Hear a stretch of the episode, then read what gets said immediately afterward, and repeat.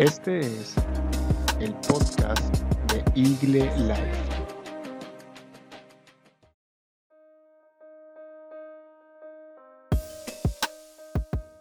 Eh, gracias a, a Tina y a Valeria por comenzar este maravilloso servicio de cada domingo, este espacio que tenemos que es para compartir con cada uno de ustedes. Bienvenidos sean a todos. Si eres nuevo, te damos la bienvenida. Gracias por conectarte con nosotros en Igle Life. Y si ya eres parte de la familia, gracias también por tu fidelidad, por tu compromiso y gracias por compartir este tiempo con nosotros. Pues bien, continuando con la serie Impostor, esta serie que hemos venido desarrollando a lo largo de todo el mes de mayo, hemos venido hablando acerca de muchas cosas, como por ejemplo la manera en cómo este tipo de situaciones, de cómo este tipo de enemigos buscan precisamente que nosotros tengamos una identidad diferente. Buscan destruirnos, busca robarnos la paz, busca robarnos la tranquilidad es decir, este enemigo silencioso que se aparece sin importar la edad, sin importar el sexo, sin importar la economía, sin importar la ubicación geográfica, este enemigo siempre quiere aparecer. Y bueno, encontramos en la palabra de Dios mensajes, encontramos en la palabra de Dios promesas y encontramos en la palabra de Dios que Él cuida de nosotros.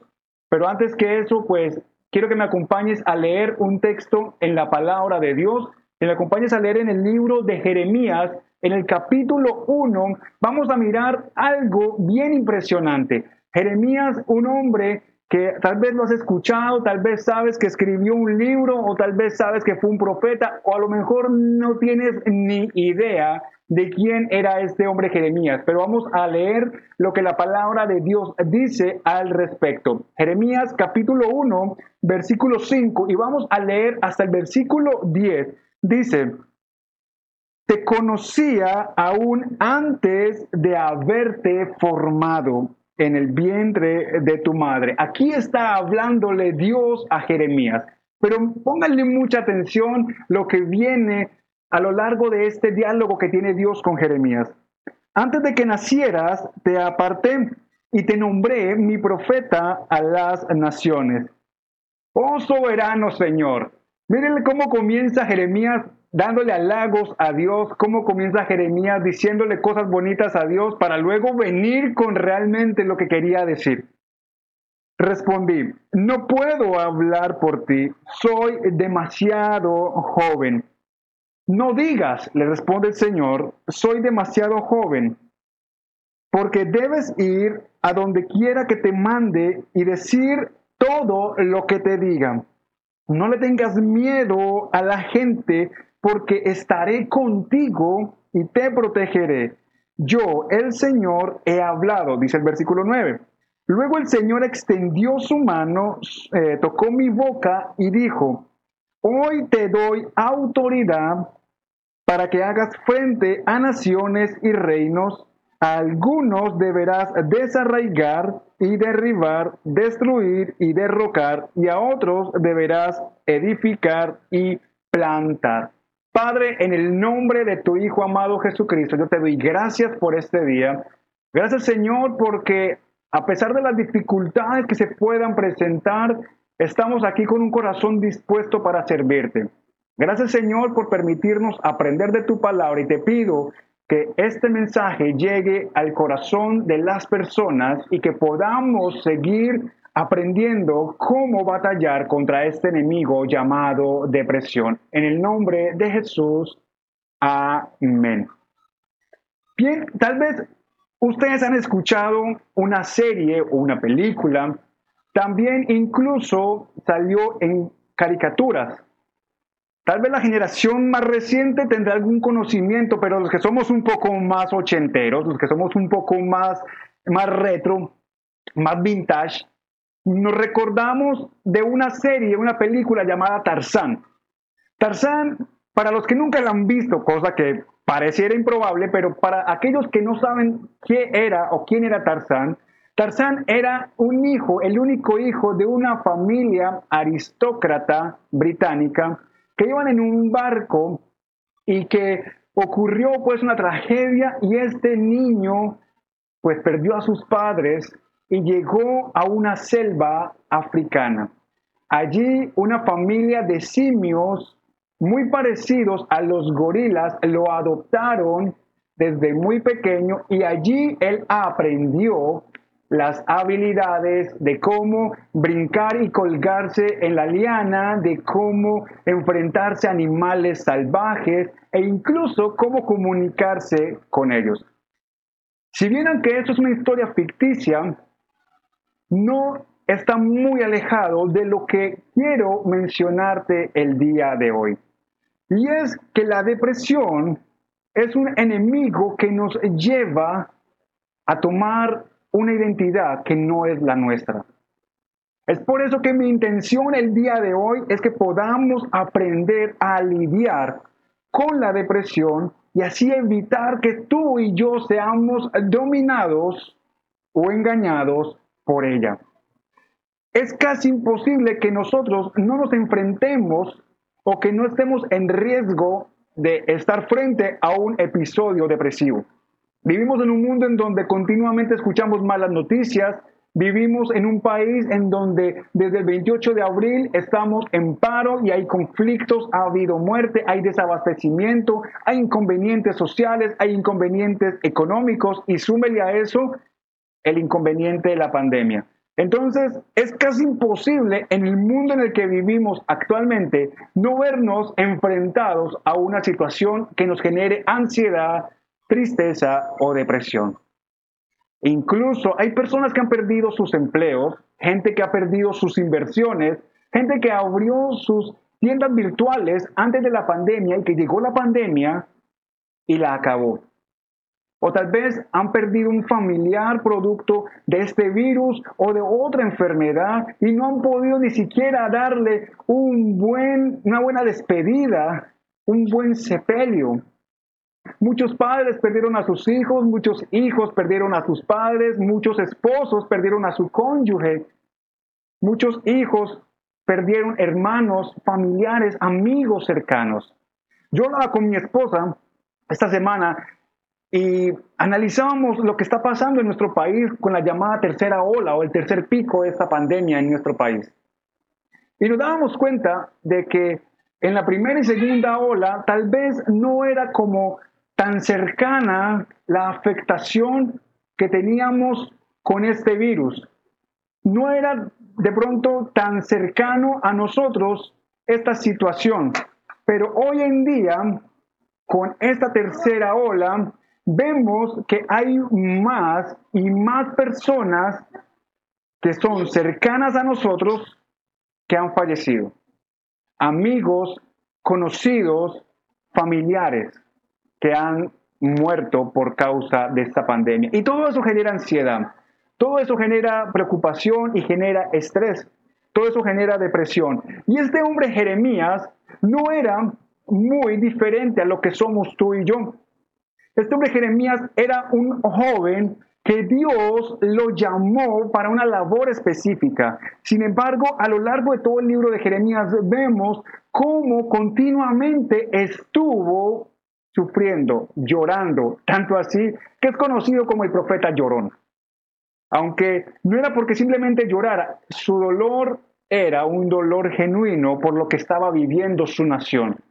El reino de Judá había sido advertido de una inminente invasión por parte de un imperio llamado Babilonia y a menos que este pueblo de Judá se arrepintiese de sus malos caminos, se arrepintiese de las prácticas que había adoptado de otros países, tales como por ejemplo sacrificar a sus hijos en las llamas en honor al dios Moloch.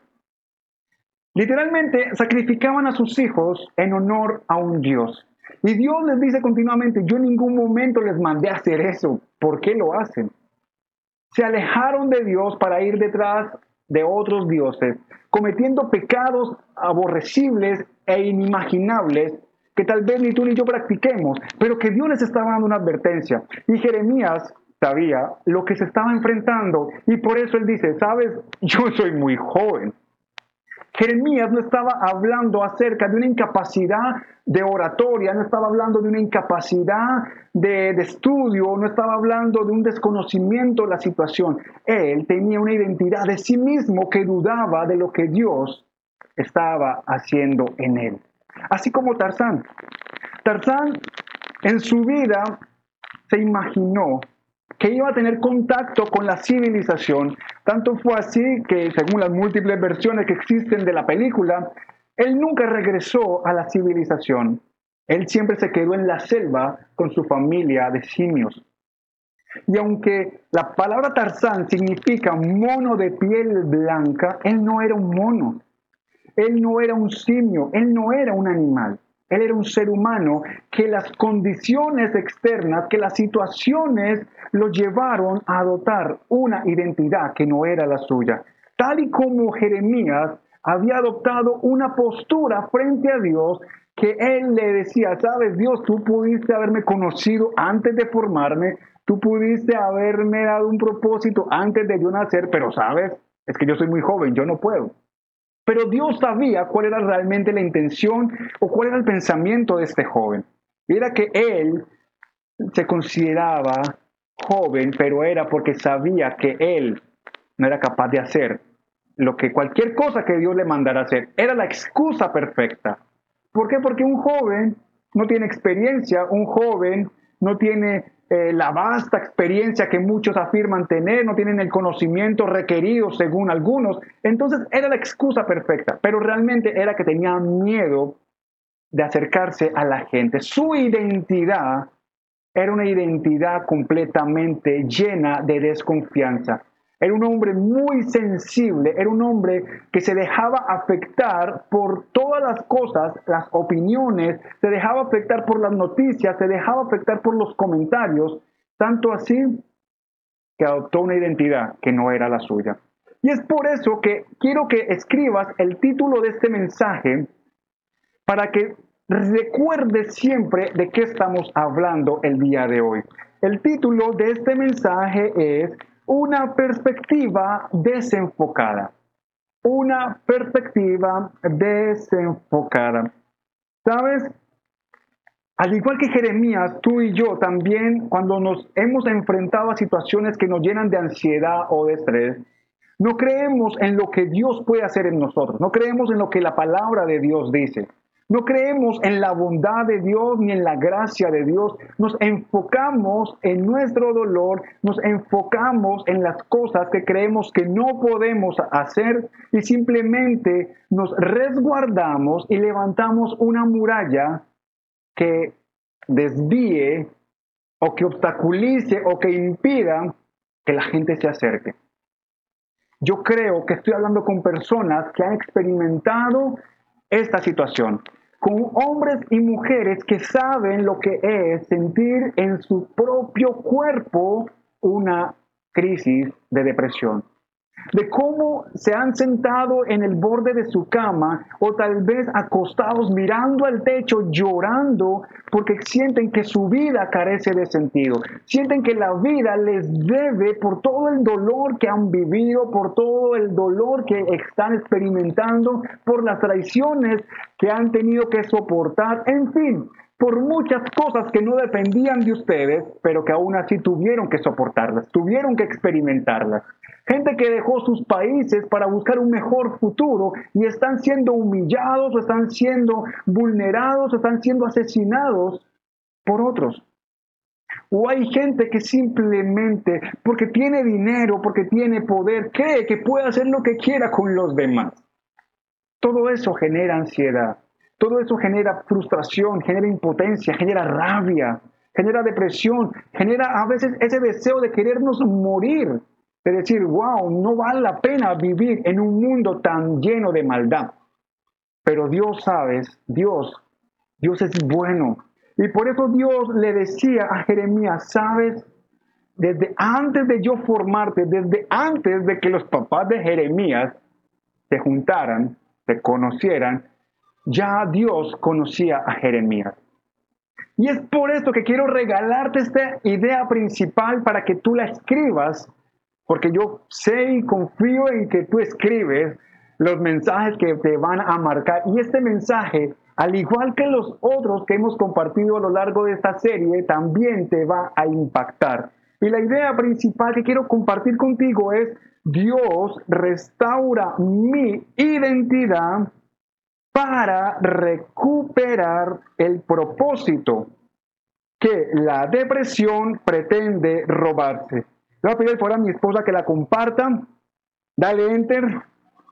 Dale enter. Esto, ahora sí. Ahora sí. Dios, pero dale atrás, dale atrás, dale atrás. Esto, ahora sí.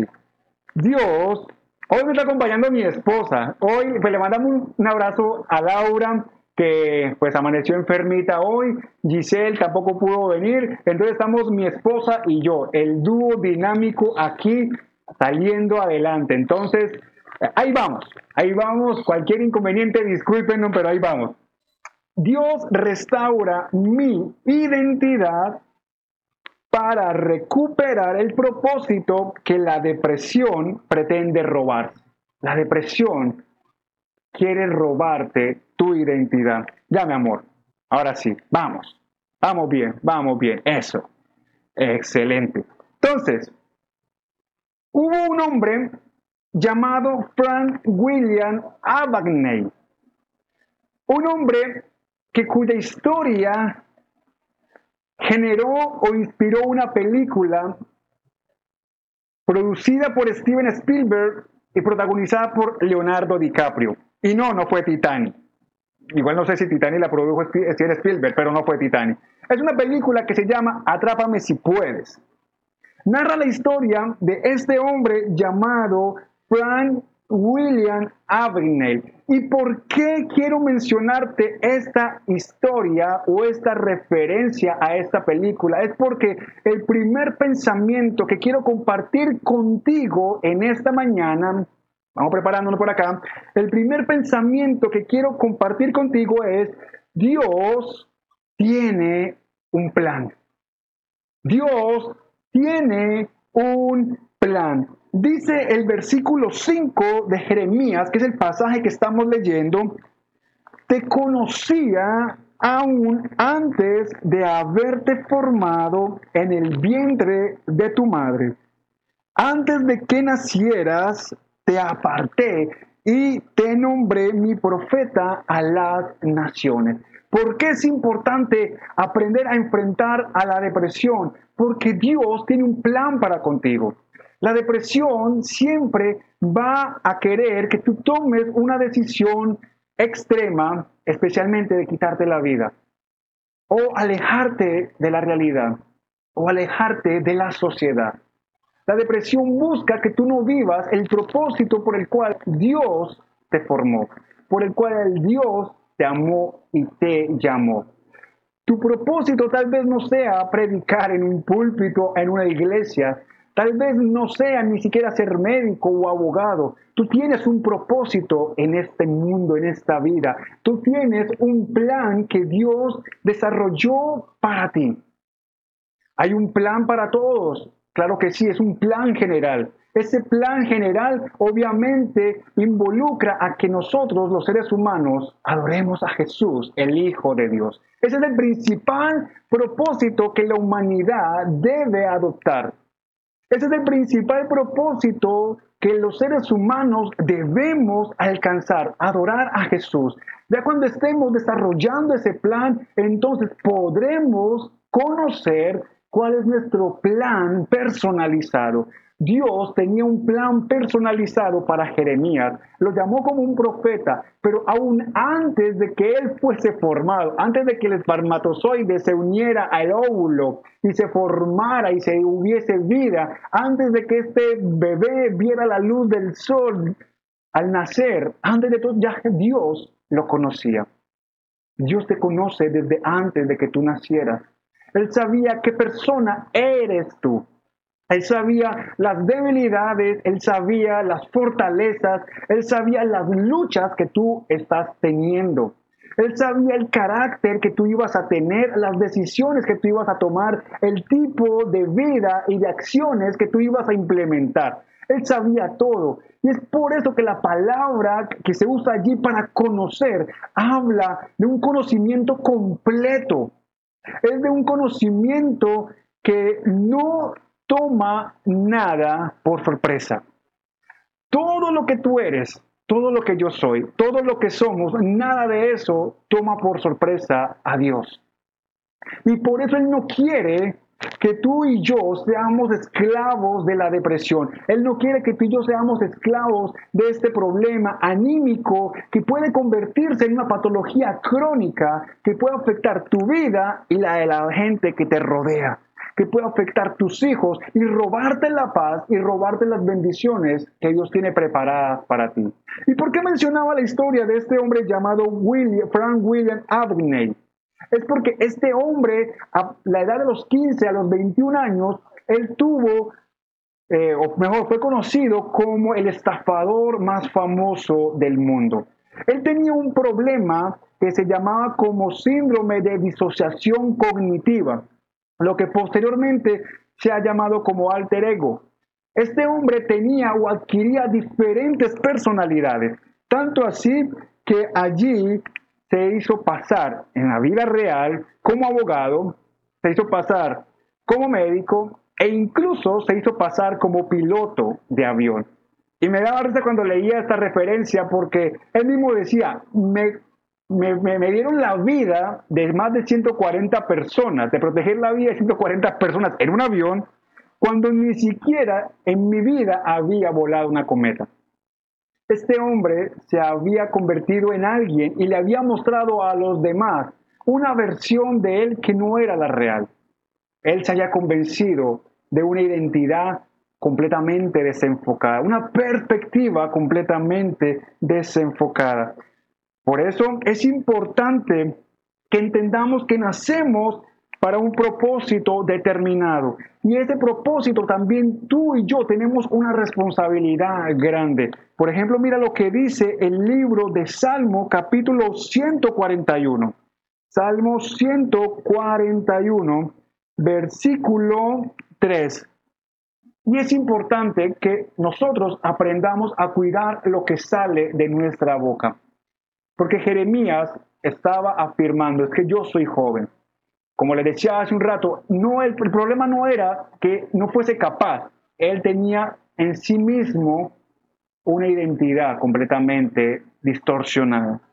Y dice el 141 de Salmos, versículo 3, toma control, dice David a Dios, toma control de lo que digo, oh Señor, y guarda mis labios. Cuando estamos en un problema, cuando estamos afrontando la depresión, es común que le digamos a las demás personas que tenemos cerca muchos insultos, palabras que posteriormente nos duelen porque le hicimos daño a los demás. Insultos o palabras ofensivas que luego nos hacen sentir aún más culpables porque lo dijimos en una situación, en un momento en donde lo que menos teníamos que haber hecho era responder. O nuestras palabras de gran en contra de nosotros mismos. Yo me acuerdo cuando estaba muy joven, más joven, yo en una situación que pasé, una depresión muy fuerte, yo decía, yo soy una basura, yo soy una basura, yo no valgo nada, vivo en un barrio que no me da oportunidades, nadie me quiere, yo tenía problemas de autoestima grandemente, porque pues eh, para nadie es un secreto que yo tengo la nariz un poquito grande. Pero a la edad de 15, 16 años, para mí eso era un trauma, porque obviamente en aquel momento no existía la palabra bullying, existía lo que en Medellín decíamos, me la montaron. Y a mí me la montaban mucho por eso. Me pusieron una cantidad de apodos, de alias, y eso a mí me deprimía. Al punto tal de que una muchacha que me gustaba, que me parecía espectacular, hermosa, yo le mandé una cartica cuando no existía el WhatsApp, ni el chat, ni nada, uno hacía unas cartas a mano y las doblaba de una manera que tal vez los ochenteros y los de los noventas acordarán, pero uno las doblaba de una manera y las hacía llegar. Eran esos mensajes directos. Y esa muchacha yo le escribí una carta donde le decía que me gustaba, que si podía ser mi novia. Y no se van a imaginar la vergüenza que me hizo pasar la condenada que ojalá Dios la tenga en su reino, allá viva en su casa con su familia. Esta muchacha me gritó desde el balcón de su casa, un tercer piso. Yo estaba abajo en el primero y me gritó que qué, yo no me voy a enamorar. ¿Qué tal yo cuadrarme con un hombre tan feo, con ese narizón? O sea, hoy yo me río. En aquel momento yo lloré. Yo llegué a mi casa, quise emborracharme, quise suicidarme, mi familia preocupada, quise, mejor dicho, hacer locuras. Yo me sentía la peor cosa de todas. Me sentía más feo que Chuck. Yo decía, Dios mío, una maldad la que me hiciste al traerme al mundo tan feo. Y aunque mi familia me decía, amigo, pero tú eres bonito, amigo, tú te vas a poner más bonito cuando te cases.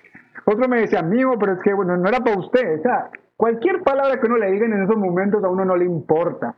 ¿Por qué? Porque uno en el momento en donde la herida está abierta y bota sangre, eso, ahí no hay curita que valga. Pero bueno, lo pude superar. Gracias a Dios lo superé aún antes de conocer a la que es hoy mi esposa, porque si no hubiese sido también un cargo para ella. Pero gracias a Dios se pudo superar. Pero entonces es importante que nosotros aprendamos a cuidar lo que decimos, porque nosotros, dice la Biblia, de la abundancia de mi corazón habla mi boca. Si en mi corazón hay amargura, si en mi corazón hay odio, si en mi corazón hay resentimiento, hay frustración, eso es lo que yo voy a expresar continuamente. Eso es lo que yo voy a decir. Eso es lo que mis palabras siempre van a mencionar. Y eso cansa. Nos cansamos nosotros mismos y cansamos a los que nos escuchan. Porque va a ser siempre el mismo discurso.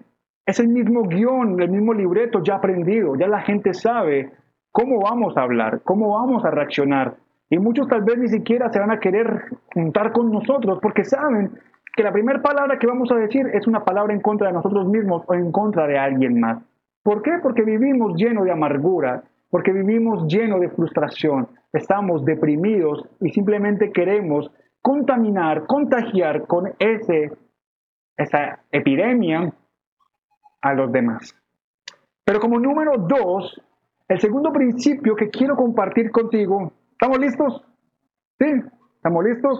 El principio número dos que quiero compartir con ustedes es la depresión roba nuestra identidad en Cristo.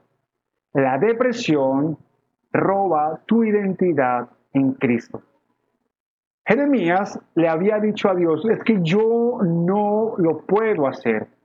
Dice la Biblia literalmente, y volvemos al versículo, al pasaje inicial, versículo 6, oh Señor soberano, imagínate, como cuando los hijos van a pedirle permiso a los papás para salir un fin de semana tarde, dicen, papá o mamá, voy a tender la cama, voy a lavar los platos e incluidas las ollas, voy a lavar el baño, voy a sacar el perro a hacer popó o a hacer pipí, voy a doblar la ropa o organizar el cuarto. Uno como padre ya uno se la huele, ya uno dice, bueno, este que se las trae. O siempre, y es muy común, cuando alguien que tú hace rato no hablabas con esa persona, de la noche a la mañana te escribe por WhatsApp y te dice, hola perdido, ¿cómo estás? Ya uno sabe que va a, o venderte un, un tamal o un postre o una rifa. Ahí siempre, por lo general, vienen con una venta de por medio. Entonces, Jeremías comenzó a hablar con Dios dándole halagos, dándole bonitas palabras. Oh Señor soberano, tan espiritual el muchacho este. Quería amortiguar o anestesiar la respuesta que le iba a dar a Dios, pensando que por ser tan espiritual en su manera de hablar, podía de pronto pasar por alto el hecho de que él mismo se consideraba incapaz de lo que Dios pudiese hacer. Oh Señor soberano, respondí, no puedo hablar por ti, imagínate, no puedo yo representarte a ti, yo representar a Dios ante una multitud, yo hablar en nombre de Dios, el creador del universo, yo hablar en nombre del que le da vida a los seres humanos, a los animales, el que formó la luna y las estrellas, yo, pero sí que es que yo soy demasiado joven, él decía, yo no, yo no soy capaz, yo no soy digno, yo no soy el, adecuado para esa tarea. Sin embargo, Dios sabía lo que había realmente en el corazón de Jeremías. Había miedo. Porque la depresión, la tristeza, produce miedo. Porque sabemos que cuando queremos hacer algo y dejamos que la depresión nos domine, nos quedamos paralizados. Ya sea para buscar un nuevo empleo, comenzar una nueva carrera, seguir un anhelo, un sueño, buscar de Dios. Nos da miedo que nuestros amigos de toda la infancia nos dejen de hablar porque nos volvimos evangélicos, cristianos, aleluya, no sé qué. Un montón de cosas que se inventan. Y nos da miedo, nos da miedo tomar decisiones, nos da miedo cambiar nuestra manera de vivir. Y por eso Dios le dice en el versículo 7, no digas, no digas, soy demasiado joven, me contestó el Señor, porque debes ir a donde quiera que te mande y decir lo que te diga, todo lo que te diga. Jeremías no conocía, no era consciente de todo lo que iba a hacer, de todo lo que iba a ser capaz de hacer. No era consciente de los lugares que en su vida se había imaginado que iba a conocer y las palabras que iba a mencionar. Y es lo mismo que yo te digo a ti en esta mañana. Es lo mismo que yo te digo a ti en este momento. Tú no te dejes llevar por la depresión, por los sentimientos de tristeza, porque Dios sabe el potencial que tú tienes y por eso te trajo al mundo con un propósito, para que lleves a cabo ese propósito. Dios sabe las capacidades que tú tienes porque Él te formó. Él te, eh, te, te, dio todo lo necesario para cumplir el propósito con el cual Él te dio vida. Tú no tienes por qué vivir vagando en este mundo sin un rumbo fijo. Tú naciste con un propósito. No permitas que la depresión, que la tristeza, que la frustración se robe tu identidad en Cristo Jesús. No dejes o no comiences mejor a ver la vida solamente desde el punto de vista humano. La vida es mucho más que lo que vemos con nuestros ojos terrenales. Hay un pasaje de la Biblia que es impresionante y llama mucho la atención que se encuentra en el libro de Marcos, capítulo 8, versículo 33. Marcos, capítulo 8, versículo 33. Aquí Jesús estaba molesto.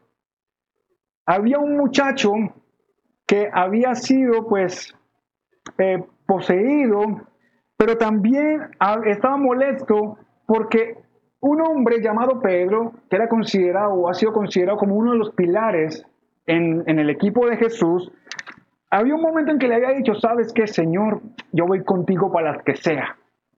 Sabes qué, Señor, yo te acompaño, si es necesario, yo muero por ti.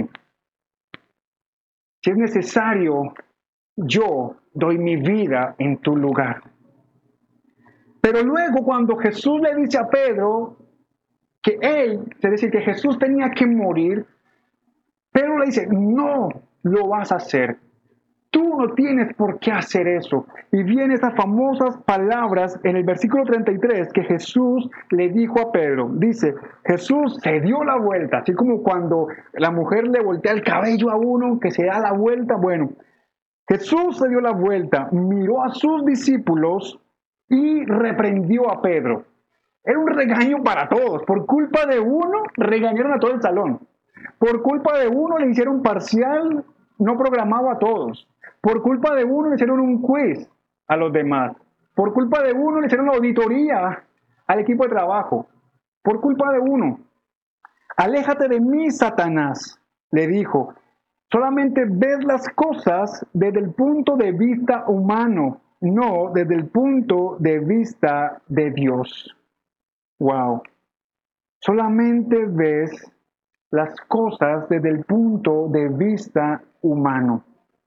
La depresión nos lleva solamente a mirar que lo que vemos frente a nuestros ojos es lo único que hay. Y sabes, déjame decirte, nuestra vida en esta tierra es pasajera.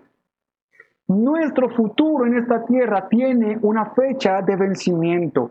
No somos eternos en este mundo, en este cuerpo.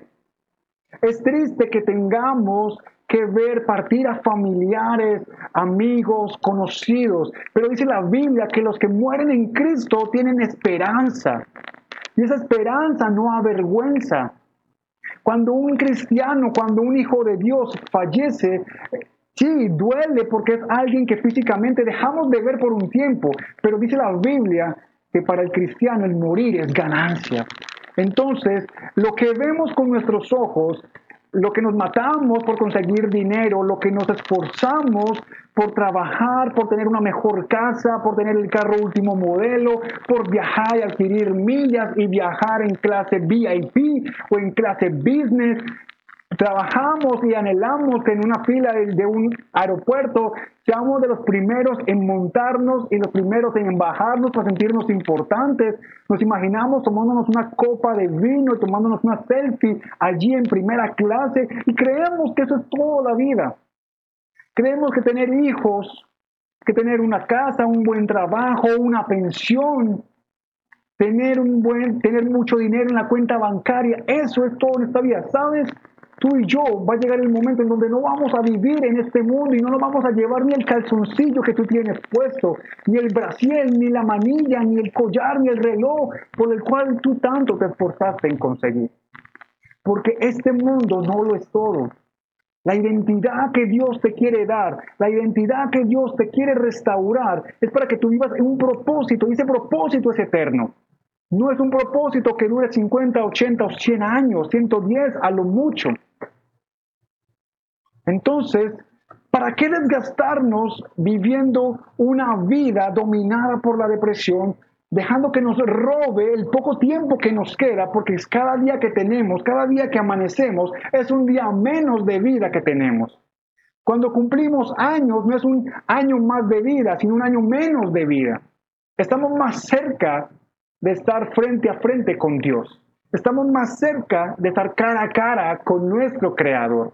Y Dios quiere que tú y yo vivamos su propósito, que tú y yo vivamos ese anhelo que en su corazón Él desarrolló.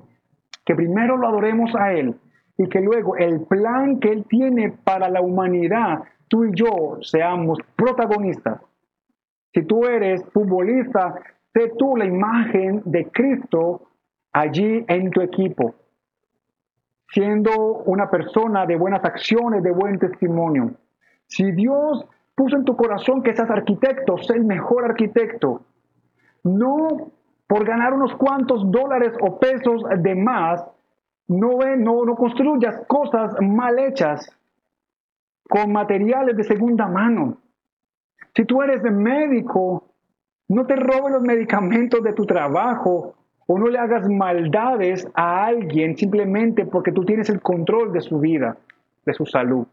Si tú eres abogado, no le cobres más de lo que la ley permite cobrarle y serle honesto al cliente y decirle, sabes, te estoy honesto.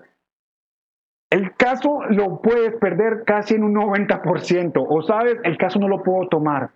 Pero no tomes un caso y luego salgas con el dinero y dejes a tu cliente viendo un chispero o una ama de casa que simplemente, y no lo hablo en términos despectivos, lo hablo con mucho amor, aquellas mujeres que son amas de casa, que simplemente se enfocan en aprenderse en los chismes que hay en su barrio, en su vecindario o en las novelas. Y su casa, sus hijos, su familia, viviendo con la ropa sucia, mal atendidos, una casa vuelta a nada.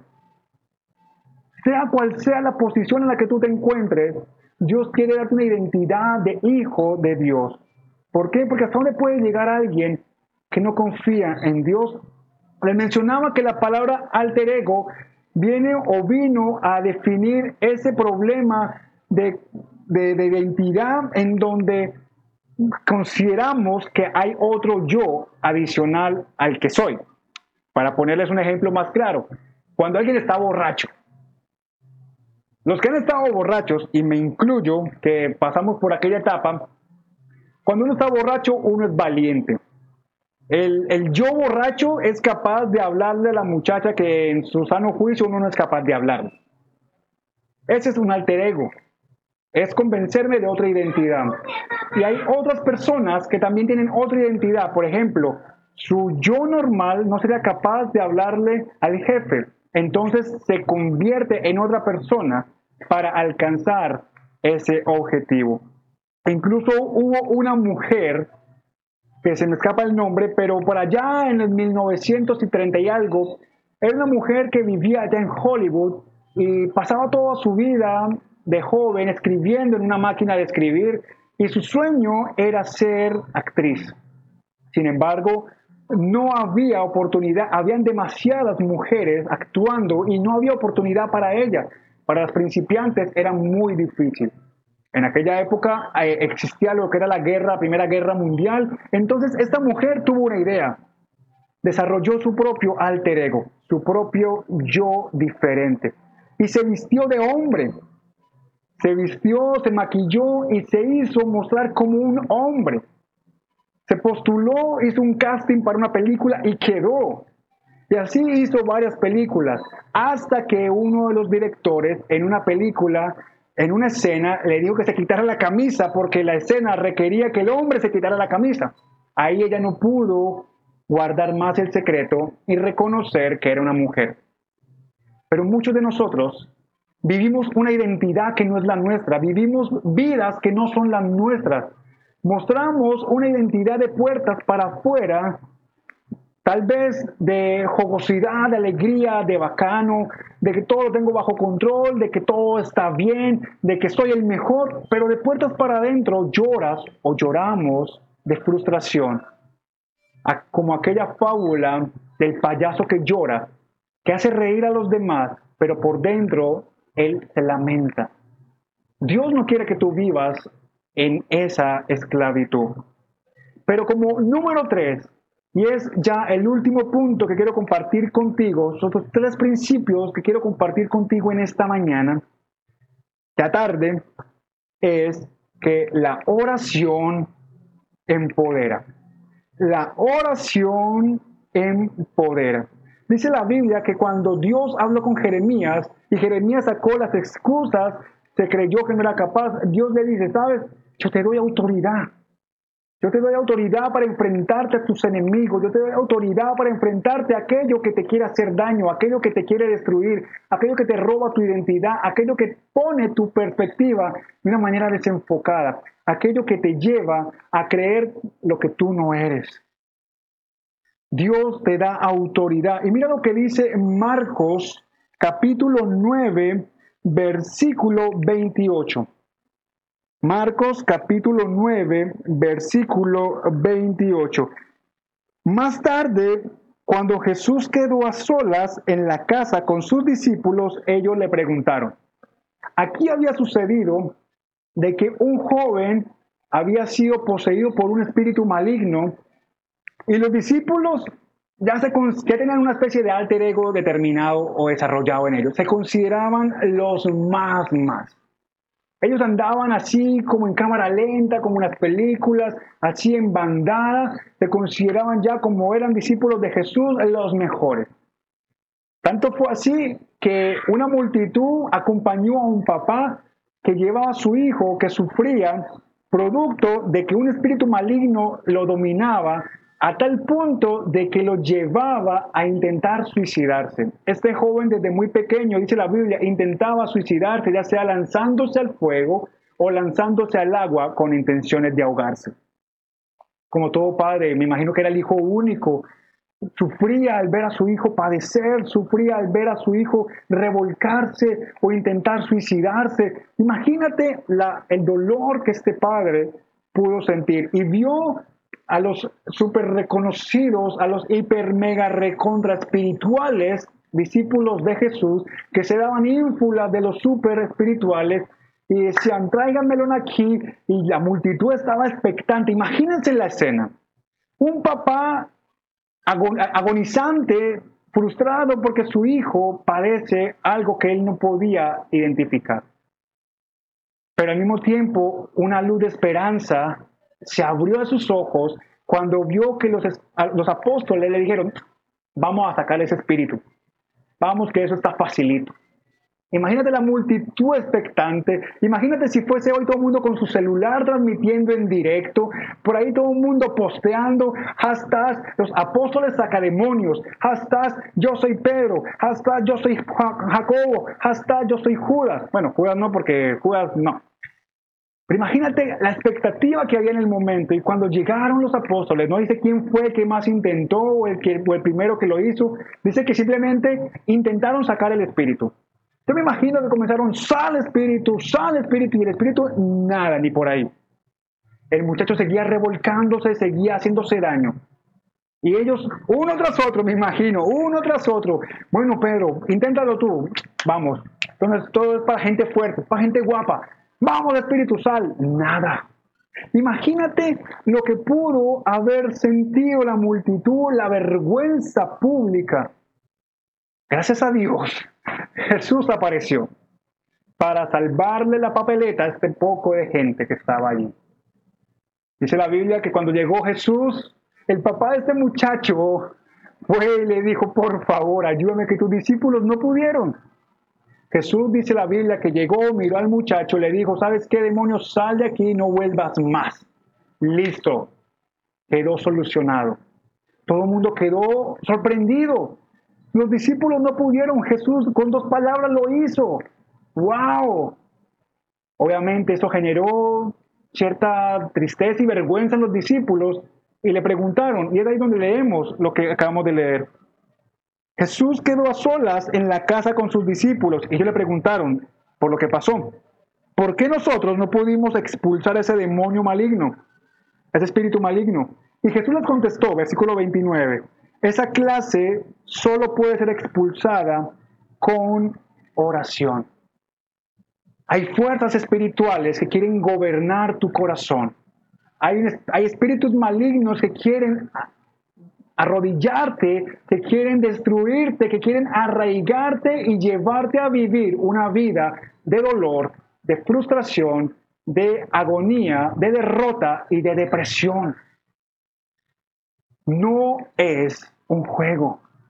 Vivimos en un mundo en donde lo espiritual es muy real. Vivimos en un mundo en donde lo espiritual afecta mi realidad. Estamos frente a una fuerza maligna que quiere destruirnos, que quiere destruir todo lo que Dios hizo y que dijo que era bueno. Y sabes, tú eres un objetivo para el enemigo, tú eres un, objetivo para destruirte. Por eso Dios envió a su Hijo para darte la victoria. Eh, Dios envió a su Hijo para darte libertad y para decirte, sabes, yo aquí estoy para defenderte. La depresión no te va a destruir porque yo vengo aquí a darte luz. Pero ¿cómo podemos tener esa relación con Dios a través de la oración? A través de la oración tú y yo podemos ser empoderados, podemos ser facultados, podemos ser fortalecidos, podemos aprender a lidiar con problemas cada vez más desafiantes. Hay personas que cuando comenzó la pandemia se suicidaron, pero hay otros que fortalecidos por Dios vieron una oportunidad de negocio y ahora mismo han emprendido o que gracias a Dios, Dios les ha provisto en su necesidad y al día de hoy siguen allí. Cuando oramos, tú y yo podemos ser fortalecidos. Dios le dijo a Jeremías, pongo mi palabra en tu boca. Tal vez ya Dios no va a extender su mano y va a poner su palabra en tu boca, no. Ahora Dios extiende su mano y te pone su palabra en tus manos. Tenemos un mensaje completo. Tenemos no un libro, tenemos 66 libros en donde vemos el poder de Dios, vemos el amor de Dios, vemos el propósito de Dios para tu vida. Y créeme, la depresión no está entre esos planes. Ese impostor busca destruirte y evitar que tú cumplas ese propósito al cual Dios te llamó, el cual primero te amó, te formó y te trajo a este mundo para que tú lo desarrolles.